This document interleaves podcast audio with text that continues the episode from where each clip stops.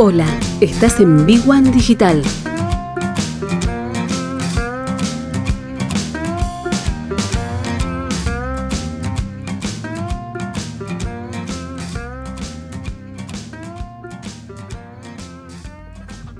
...21 horas, 33 minutos... ...seguimos en frecuencia cero... ...es momento de recibir a nuestro emprendedor, mentor, contador, profesor...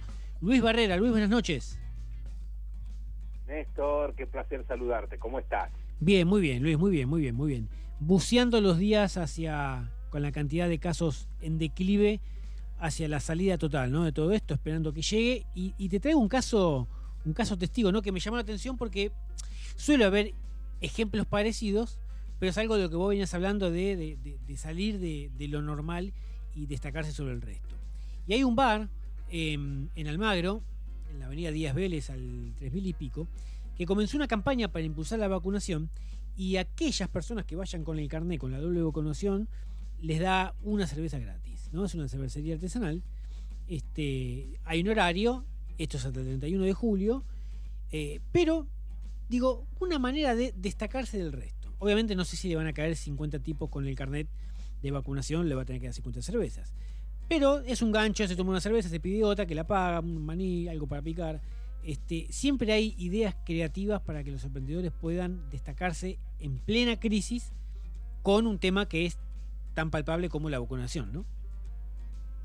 Bueno, pero es tu estrategia ahí, es donde vos buscas tu estrategia de comunicación y tu estrategia de diferenciación. Sí. obviamente que eh, todos los que estén eh, vacunados van a elegir ese lugar en lugar de elegir otro, digamos, porque eh, obviamente si te regalan una cerveza, ¿sí? digamos, todo depende de cuánto vos quieras gastar y cómo quieras gastar. Sí, es decir, sí. Eh, la comunicación, la publicidad, el marketing, todo eso hace que vos tengas que, como te decimos muchas veces, hoy al cliente lo tenés que ir a buscar, lo tenés que ir a pescar, sí. lo tenés que traer. No, no, no viene solo, es decir, este, probablemente a todos los grandes tomadores de cerveza, digamos, bueno, eh, te digo, por el barrio que yo vivo bastante cerca, eh, hay 30, 40 cervecerías del mismo estilo. Entonces, ¿cuál vas a preferir vos? Obvio. Yo, yo esto... algo sí, sí, yo... Eh, esto a mí me lleva a la siguiente pregunta, ¿no? El, emprendedor que dice, bueno, yo en mi cervecería le voy a dar una cerveza gratis a aquella persona que venga con el carnet de vacunación desde las 19 horas en adelante, o hasta las 19, no me acuerdo, hasta el 31 de julio. Ese tipo que pensó esa promoción, se sentó antes a pensar, bueno, ¿qué presupuesto tengo para esto? Si me vienen 10 personas es lo mismo, es una cosa, si me vienen 20 es otra, voy a tener algún retorno, preveo si me van a consumir algo o no. Digo, sacarán cuentas, porque es básico esto, ¿no? Para un negocio, la caja de ingresos y egresos. Eh, eh, esto probablemente yo creo que lo ha, hecho más intuitivamente. Primero que si vos vas a un lugar y tienes una cerveza gratis, seguro te tomas otra. Eh, digamos, esto... Obvio. Nadie, nadie, nadie de los jóvenes se toma una sola cerveza. sí, sí, y más si vas a acompañar. Obvio, obvio. Eh, eh, entonces, este, y después, bueno, hay que ver cuál es el precio de la cerveza siguiente, ¿no? Sí. este, también, digamos, igual hay mucha competencia en la zona. Te digo que no podés poner cualquier precio. Sí, sí, la misma competencia lo empuja. Sí, y además otra cosa que tiene que ver con las calidades, ¿no? Eh, en tanto y en cuanto vos eso, gratis no hagas, no sacrifiques calidades, probablemente que después tengas, porque no te olvides que después eh, todos estos lugares constituyen, digamos, también un plan de fidelización distinto. Sí. ¿Vos qué querés? Que tu cliente vuelva. Sí. Esa vieja esa vieja publicidad de American Express que te decía, lo importante no es que, que venga, sino que vuelva. Sí, sí, sí. No, era de Unicenter, perdón, de Unicenter era. ¿eh? Sí, creo que sí. no es que venga, no vuelva. Sí. ¿Cuándo volvés a un lugar? Y volvés cuando te atienden bien, volvés cuando eh, te sentís mejor, es decir, cuando le das un valor agregado, donde es un lugar de reunión. Sí, bueno, este, esto, ¿por qué uno va siempre al mismo bar? bueno, va siempre al mismo bar porque, bueno, habla con el mozo, conoce la historia. ¿eh? Eh, ya, este, supone que vos llegás a un bar y te dice este, que a, uno le encanta eso. eh, que, viste, uno toma el café con crema, ¿no es cierto? Solo, Entonces, sin azúcar, sin, bueno, Sí. viste, y te, te recibe el mozo y te dice, lo de siempre, doctor, ya está, ya, digamos, te dio un valor agregado. Sí, totalmente. ¿sí? Totalmente.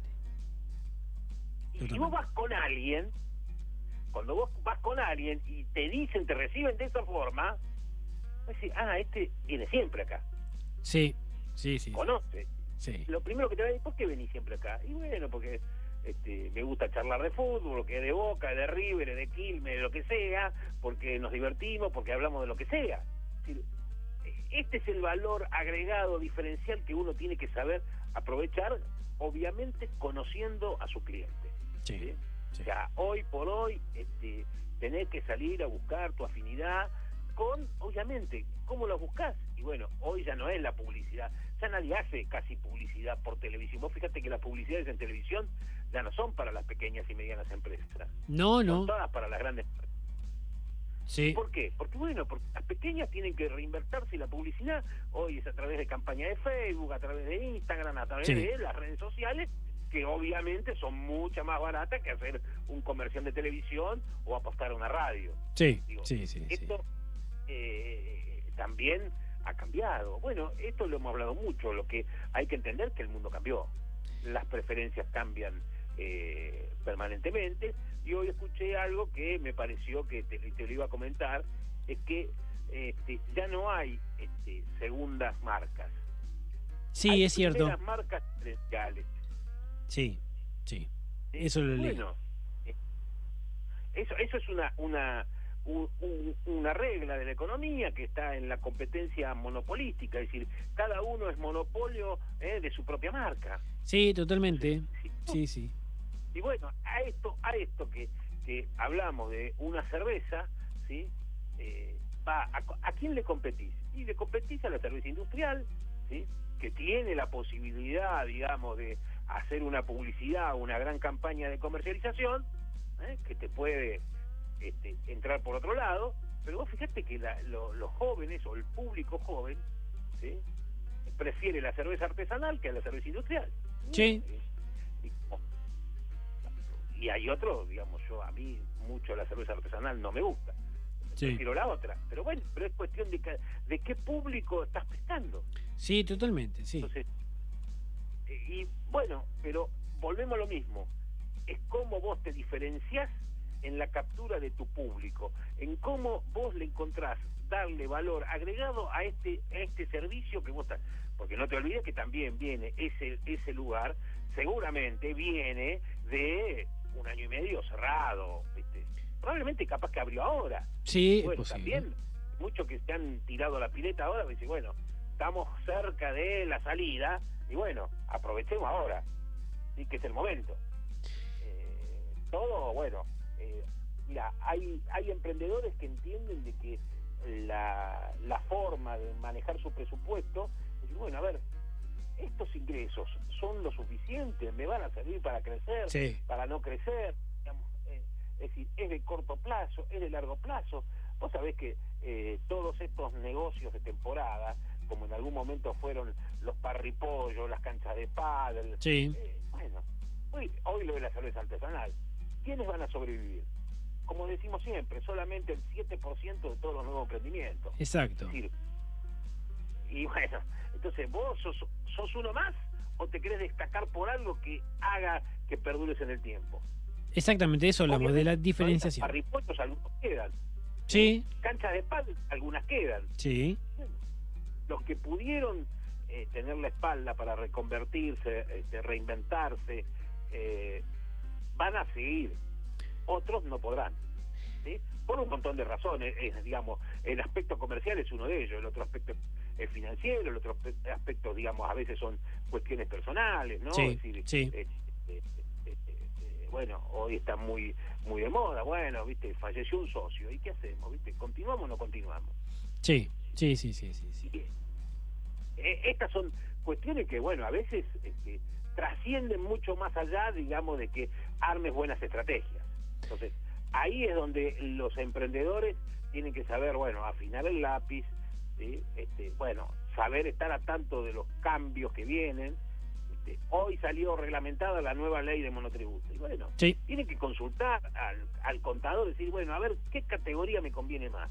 ¿Hacia dónde voy? ¿Viste? Eh, digamos, eh, tenés una ley muy generosa para, bueno, por algunas razones no pudiste pagar el monotributo. Y bueno, ponete al día. Sí, sí, porque es una totalmente. tasa de medio mensual y bueno, es un préstamo eh, bastante barato. Te sale más barato que pedírselo al banco. Que pedís al banco, obviamente. Sí, sí, sí. sí. Y, y además otra cosa, ¿sí? Obviamente que el que pagó siempre con esfuerzo, decir, mira, este, tengo algunos clientes que me dicen, usted, contador, me hace pagar. Yo no pago nada, ya va a venir una moratoria. ¿Y sabes que le tengo que decir que tiene razón? Sí, y obvio. Es decir, Termina con una quita, eh, bueno, ¿eh? termina con una quita pagando con intereses bajos y listo. no, claro, hay gente que no dice, bueno, pero yo no quiero estar con deuda, bueno, hay en otros casos que eh, tenés que estar al día porque si no, no cobras la factura. Sí. Es decir, hay una serie de condiciones que por ahí eh, te, te- te impiden, digamos, hacer este tipo de cosas. Pero hay otros que no. Y bueno, yo le digo a todos los emprendedores, también estamos en un sistema comercial, impositivo y financiero que hay que saber aprovechar las oportunidades. Entonces, aprovechar una tasa de financiamiento es una cosa. Aprovechar ahora que los políticos están en campaña y que aparecen oportunidades, tanto de subsidios como de presentaciones de cosas, bueno, hay que aprovecharlo. Totalmente, Luis. No es malo, no es malo analizarlo. Es decir, lo que no podés hacer es quedarte quieto. ¿sí? Vos podés tener la elección de decir, no me meto en esto Sí. pero tenés que analizarlo. Tenés que hacer eh, la relación costo-beneficio, ¿sí? Y a ver si te conviene o no te conviene. Después, bueno, eh, una vez que te metiste, hay que bailar. Hay que bailar. Lo dijo Luis Barrera. Luis, impecable. Nos recontamos una semana. Un gran abrazo, Néstor. Nos vemos. Abrazo. Ahí estaba Luis Barrera.